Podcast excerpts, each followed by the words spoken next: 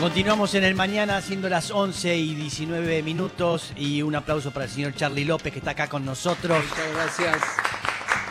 Escritor, autor de varios libros y en esta oportunidad está presentando de dónde vienen las frases, de dónde vienen se llama, con respecto a todas las frases que nosotros usamos popularmente, que desconocemos el origen de esas frases y las repetimos constantemente. ¿Cómo anda? Bueno, yo muy bien, contento de estar acá en esta radio tan moderna y Sí. ayornada a la época que me encanta.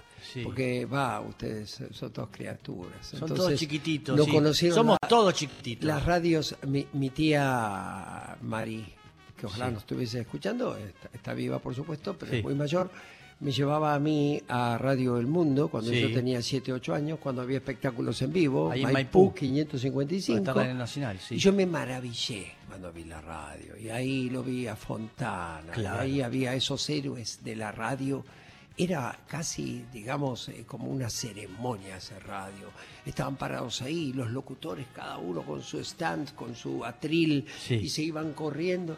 Yo me quedé maravillado. Sí. Y tuve la suerte que años después me hicieron una nota, va, o dos o tres, en esa misma radio, Sí. pero ya nacional, ¿no? Sí, sí. Y sigue siendo un templo para mí esa Mm. radio. Será porque yo la vi de chiquito, así que muy contento de estar acá en este nuevo modelo de radio que me encanta. Ahí está, bien, raro, ¿no? Sí, un edificio y se encuentra ahora con una casa, Claro. eh, con una pava, Planta. con elementos raros. Sí, pero muy cálido. Bien, Con la gata Ingrid incluida. ahí está, ¿qué le parece? Poco. Está arriba de la Eh. mesa tomando un vaso de agua. ah, ah, bien, bien. Me Apen- gusta en vaso. Ahí está. sí. Qué divina que es. Sí, este, bien, cantidad de frases estuve mirando porque Ay, sí. realmente uno eh, ya tiene incorporado respuestas, como recién le dije cómo anda y le dije de perlas. ¿eh? bueno, de perlas, sí. Pero Indudablemente que la perla es algo que te va bárbaro. Valioso. la jo- la- valioso. ¿Sí? Valioso. Uno dice, pero no sabe bien el, el origen de, de- de algunas frases.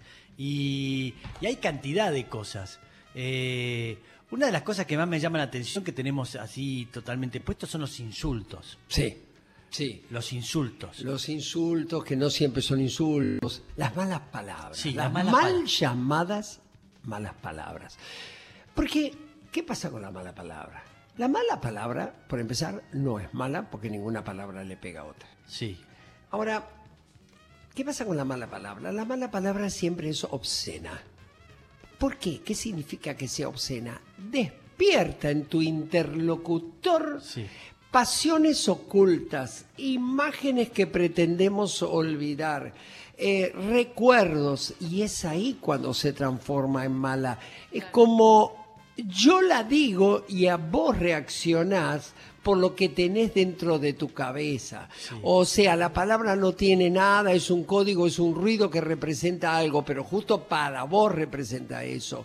Entonces, eh, ahí es cuando toman, este, digamos, el rótulo de malas, pero tenemos que ir desmitificando un poquito, aunque debo confesar que la mala palabra es necesaria como descarga. ¿no? Claro que Ay, sí. Sí, es necesaria como descarga. Y si nosotros decimos eh, todo el tiempo la palabra y la repetimos, pierde virulencia. Y al perder virulencia también nos ayuda menos. Claro. Lo que a veces hay palabritas que uno las puede decir solo, ¿no? Claro. Yo venía manejando y un colectivo se me acercó mucho y yo pensé, qué pelotudo. Claro. Pero vos fíjate que dije, qué pelotudo, porque la consonante tiene que ser explosiva, si no, no te descarga. Claro. Cuando vos en inglés tenés fuck, final todo el aire que largue fuck, Sí. shit, Sí. ¿viste?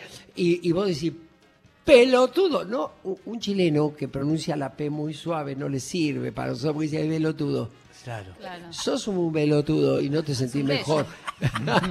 Claro, no te claro. sentís mejor, no te Sí. sentís mejor.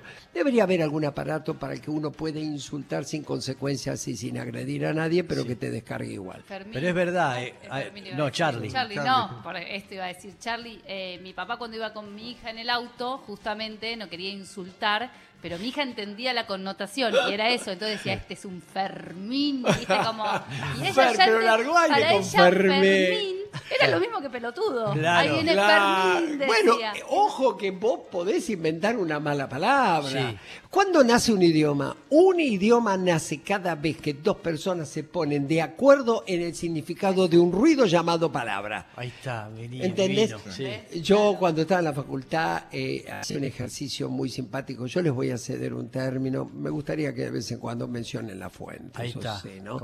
Yo había Charlie. visto que en la facultad Sí, nadie quería reconocer que no sabía una palabra, ¿no es cierto? Claro. Entonces, ¿yo qué hacía? Inventaba términos de los cuales solo me acuerdo uno ahora. Ajá. Tenía 20 años, ¿no? Sí. Entonces, entonces estamos en un debate acalorado. Entonces, vos- que vos sí, que vos no. Y yo iba y decía, ¿sabes qué pasa, Mex? Todo es sagistomático. Ajito mágico. Sagistomático. Sagisto mágico. Sagistomático no existe, es mi palabra. Nunca, jamás uno me vino y me dijo que es sagistomático. No. Y ahí terminaba el debate porque lo sacaba del ring al Claro, tipo. claro. Es sagistomático. Y te digo más, o no. No Eh. Y el tipo decía, exacto, no, te la- no, no, no sé, no sé, listo, ya- yo sabía ganar. Bueno, después inventé sagistomatic en inglés, sagistomacy el sustantivo abstracto, eh, sagistomacia es el sustantivo abstracto en castellano. O sea que eso es la palabra. Total. Eso es un- un- una convención. Total, me hace acordar a- antiguamente eh, la palabra pendorcho. ¿eh? Pendorcho. Cuando usaba este camarota. Sí, sí, su- Aldo, Aldo Camarota. Sí, era un eh, Sí. realizador de programas de humor y ahí surgió en los sketches el tema del pendorcho y decía, le ponemos un pendorcho acá, otro pendorcho acá y no, no era, era como una cosa decir. Sí, pero sonaba feito por la CH. Porque hay algunas palabritas que tienen CH para nosotros Sí. como uno de los sinónimos del acto sexual. Entonces Sí. sonaba feito. Camarota. Camarota fue que sin querer acuñó la expresión gorila para referirse al derechista. Ah, fue camarota, mira. Sí, pero ¿sabes cómo lo hizo? Él tenía un programa que se llamaba La Revista Dislocada. Sí. Era un programa que lo hacía con Delfor, que Sí, era otro de, los pilares de la radio. Sí. ¿Y qué pasó? En un momento se estrenó una película famosa, yo no sé, años 60, acá, 60, se llama Mogambo. Mogambo Sí. era una película de, de la selva que estaba Grace Kelly, no me acuerdo, Clark Gable, Sí. estaban todos esos. Entonces ellos empezaron a jugar con eso. Incluso acá los muchachos seguro que la encuentran, ¿eh? Empezaron a jugar. Entonces como aparecía la- había gorilas en la película y cuando ellos, ¿viste ese tipo de programa así ameno como el que hacen ustedes? Que de repente dice, uy, che, este, se cortó la luz, deben ser los gorilas, deben ser. Sí. Entonces la gente lo adoptó y después empezaron, ahí está la canción por ahí, deben ser los gorilas, deben ser, deben ser. Era un chiste nada Sí, más. Él sí. nunca lo quiso hacer, pero le causó un montón de problemas. Y después cuando en la política se empezó a llamar gorila a los antisperonistas Sí. y todo, ahí quedó. Hoy mismo nuestra vicepresidente, eh, hace poquito, dijo, gorila, le dijo a alguien. Sí, Bueno, sí. viene de Aldo Camarota, fíjate, Ahí está. como lo nombraste. Sí, Wow. bien, como los cipayos. Bueno, a ver, esa no la tengo tan clara, pero... eh, Eh, pero era justamente eran- los, los que amaban este todo lo que hacían los sí, norteamericanos. ah, sí, norteamericanos, todos los Sí. imperialistas. Ahí sí, está la los película, estamos viendo eh, Ahí Mogambo. Ah, mirá, Ahí Mogambo, ¿ves? Ahí viene gorilas, de ahí, Ahí- viene gorila. Ahí Pero está. gorila con esa connotación, obvio. Claro. Porque Sí. los gorilas en realidad fue una tribu que descubrieron lo- los griegos que tenían mucho vello.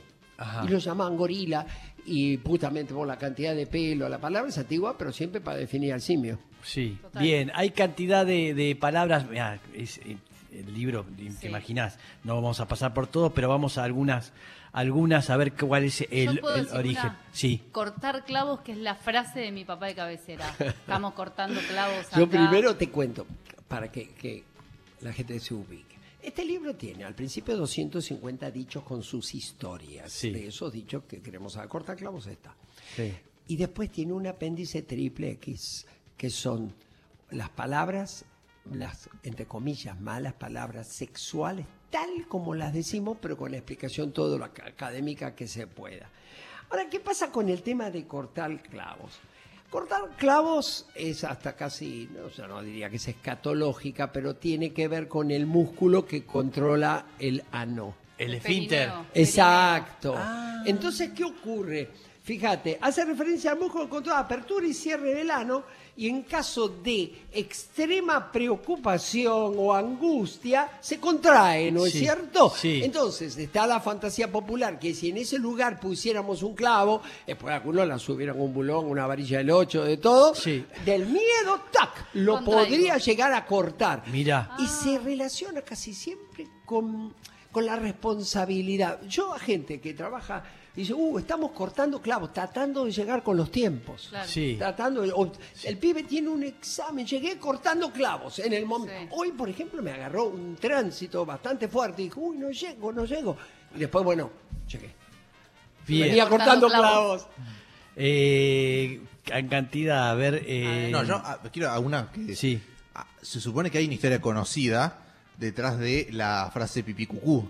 Sí. Ah, Pero que, que su- A ver, la frase pipí cucú es re buena. La frase existía con origen desconocido, pero el tema es, primero que al, al argentino le gustan mucho las palabras agudas. Vos fíjate que vos ves a un, a un perrito así, ¿qué hace bebé?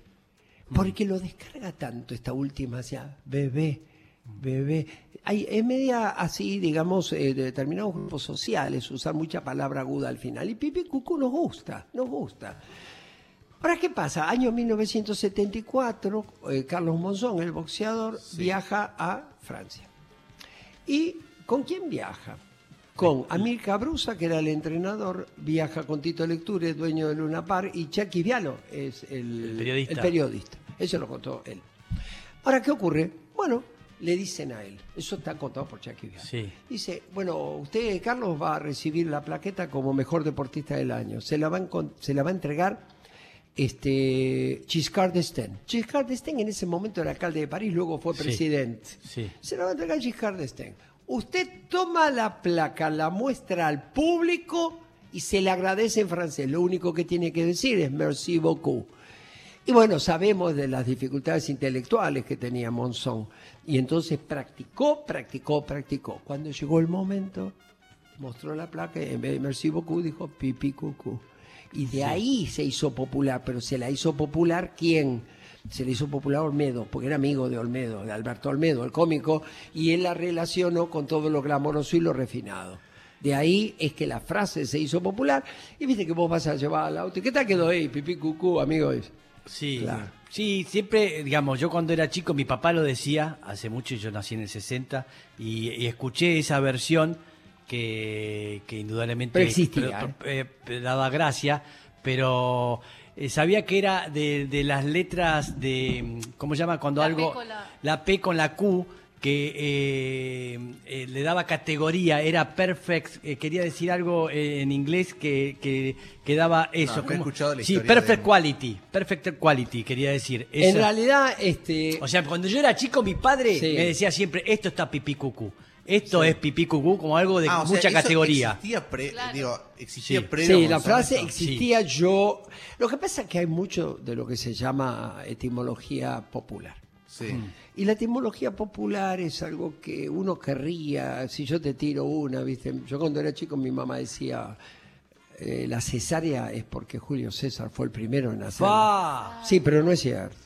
Ah. A la real, ven, Eso yo es etimología esa. popular, no. Claro. Viene del latín caedere, cesárea, que significa cortar. Yo hubiera querido, aparte está documentado. Sí. Es difícil escribir esto, porque a veces hay gente que se me enoja, yo hago charlas, etcétera. imagino. Y bueno, yo sabes que no la discuto más. Porque el tema es así. Mm.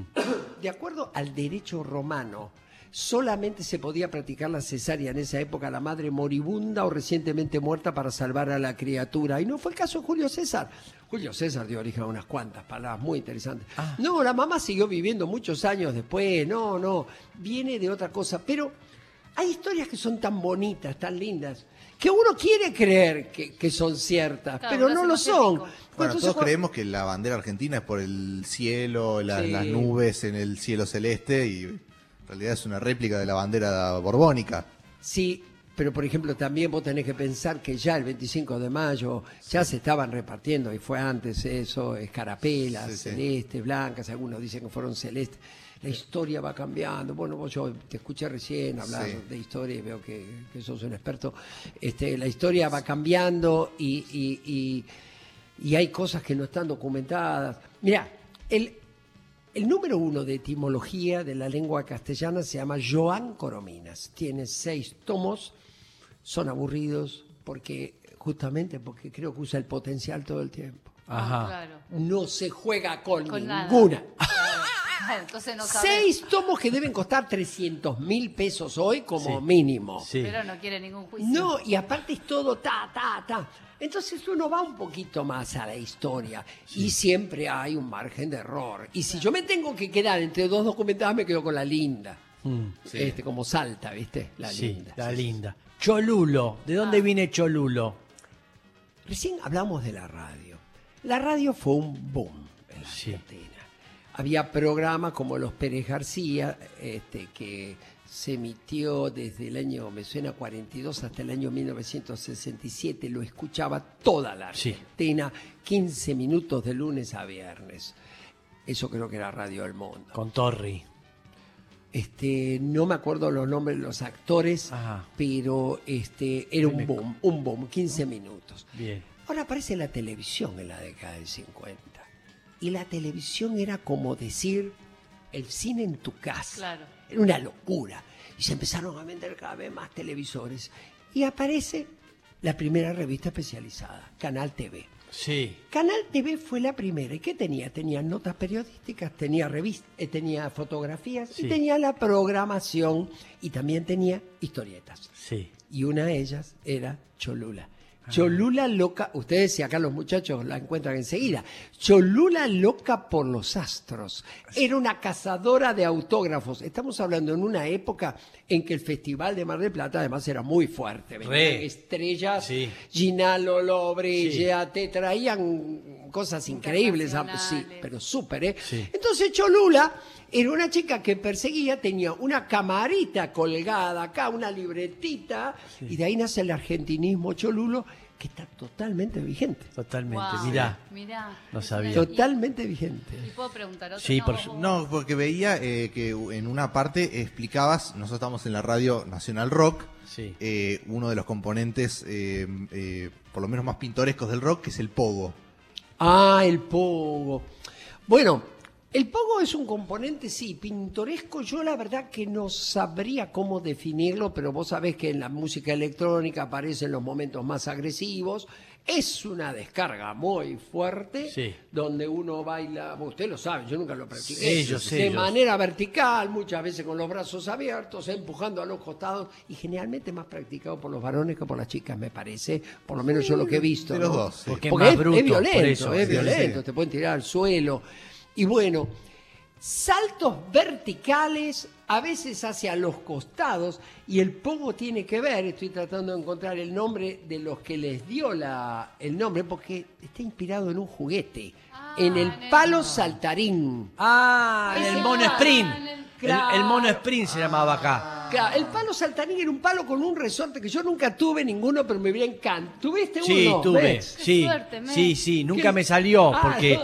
Había gente que tenía habilidad y podías ir andando, pero era difícil. Tenías que ir saltando sin caerte en un palo saltarín. sí. Ese lo inventaron en 1920 en los Estados Unidos. ¿Y quiénes lo inventaron? Un señor llamado Max, no Mex, Max Polig, y el otro era Gottschall de apellido, y de Po, de Goli, y de Go, del apellido del otro salió Pogo. Pogo. De ahí viene Ah, y es el nombre del juguete. Es un nombre, sí, es, sí. Claro, pero es lógico, porque es lo que, lo que te pasa en el pogo. Sí, el ahí- pogo sí, sí. ah, Lo, lo asociaron, lo asociaron. De ahí viene la palabra pogo, que, que yo la primera vez que vi en una reunión hace poco me quedé sorprendido. Después fui a otras donde lo hacían. Sí. Una vez estaba tocando la mosca.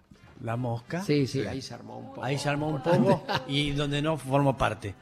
No, yo sabes que este, miraba de afuera porque había una fiesta Sí. donde se lanzaba la programación de Canal 13, pero hace mucho. Sí. Cuando, ¿se acuerdan? La noche del día estaba Maradona Sí, en claro. esa fiesta. Fue, no está, está el boliche Pachá todavía, no sé si existe. ahí, ahí fue. Bueno, y Ah, ahí fue donde yo, ¿qué está pasando acá? Y me lo explicaron un cacho y después lo vi de vuelta. Y después el pogo más grande del mundo con el indio. Con el indio Ah, claro. lo tiene que decir, está bien. Claro.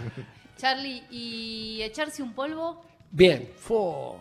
Qué atrevida, pero bueno. Pero No, no, no, está bien, está Es un bien. polvito. No, no, le a claro, no, no siga, no, no le hace siga. mal a nadie, también es una Le descarga. pido Ahí va. disculpas, Charlie. Es- le- es le pido disculpas por la chica. No, no, no, no, no, no, yo creo que hace muy bien y me encanta, porque yo en las notas que tengo la suerte que me hagan, Sí. eh, la verdad que este, veo que las mujeres son las más valientes lingüísticamente está, hablando. mira. Yo de paso te voy diciendo Sí. por si tu audiencia lo quiere.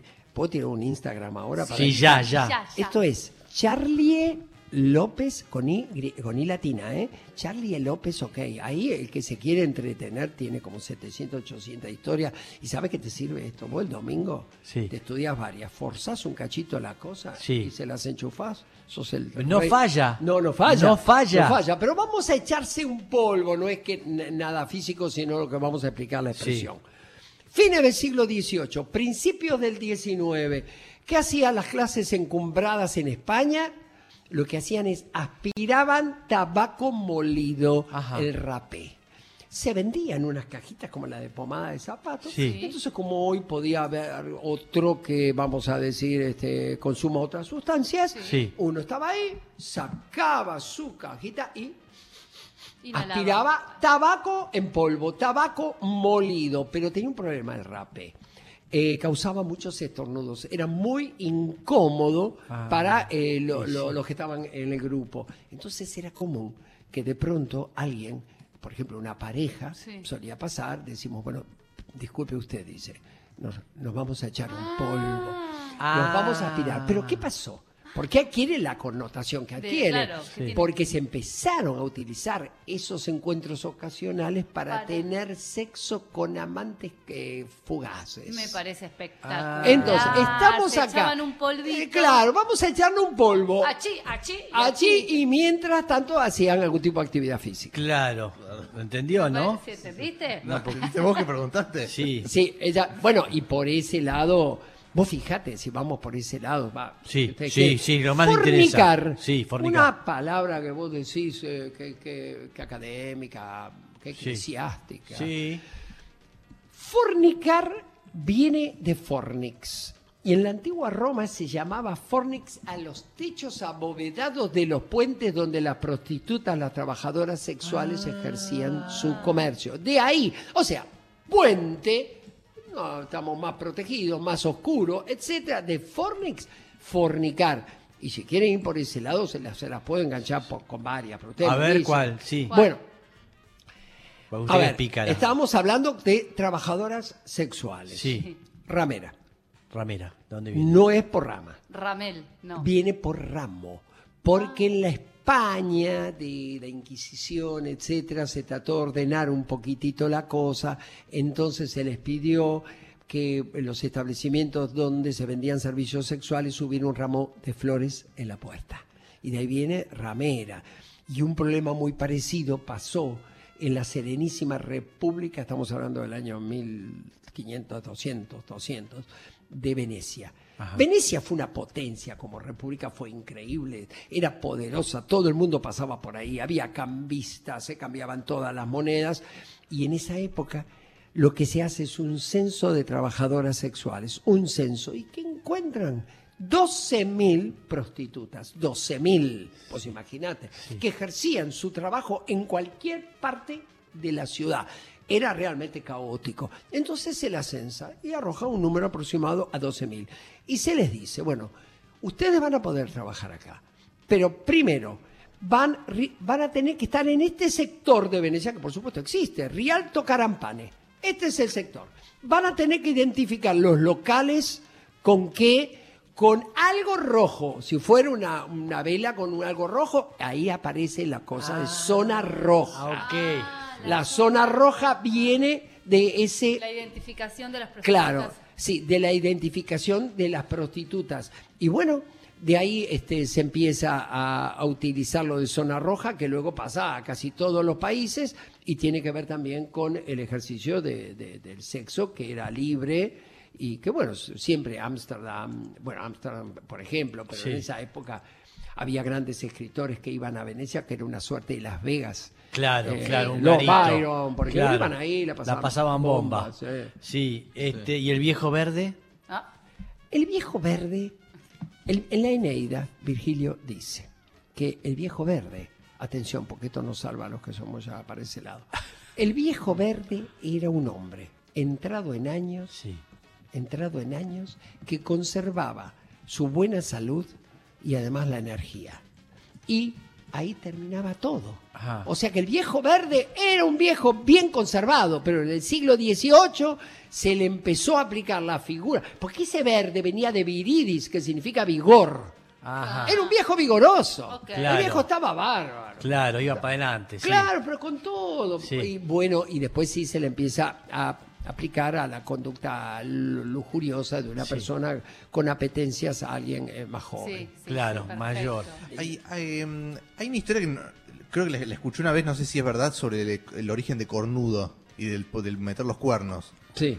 Que, Bueno, eh, que proviene de los vikingos, como... a ver, Sí, lo de los vikingos es una de las cosas que era simpática, ¿no es cierto? sí.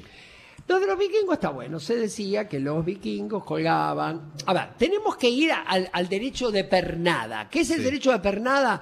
Ese derecho terrible en Braveheart, ¿cómo se llama? Corazón Valiente, la de. Mel Gibson. Sí. Se habla de eso. Ahí. El señor feudal se podía arrogar el derecho de pernada, o sea, pasar la primera noche con la mujer de cualquiera de sus vasallos, la Ah. noche nupcial. Sí. Bueno, Y el vasallo usaba un... entonces, sí, entonces, ¿qué se hacía?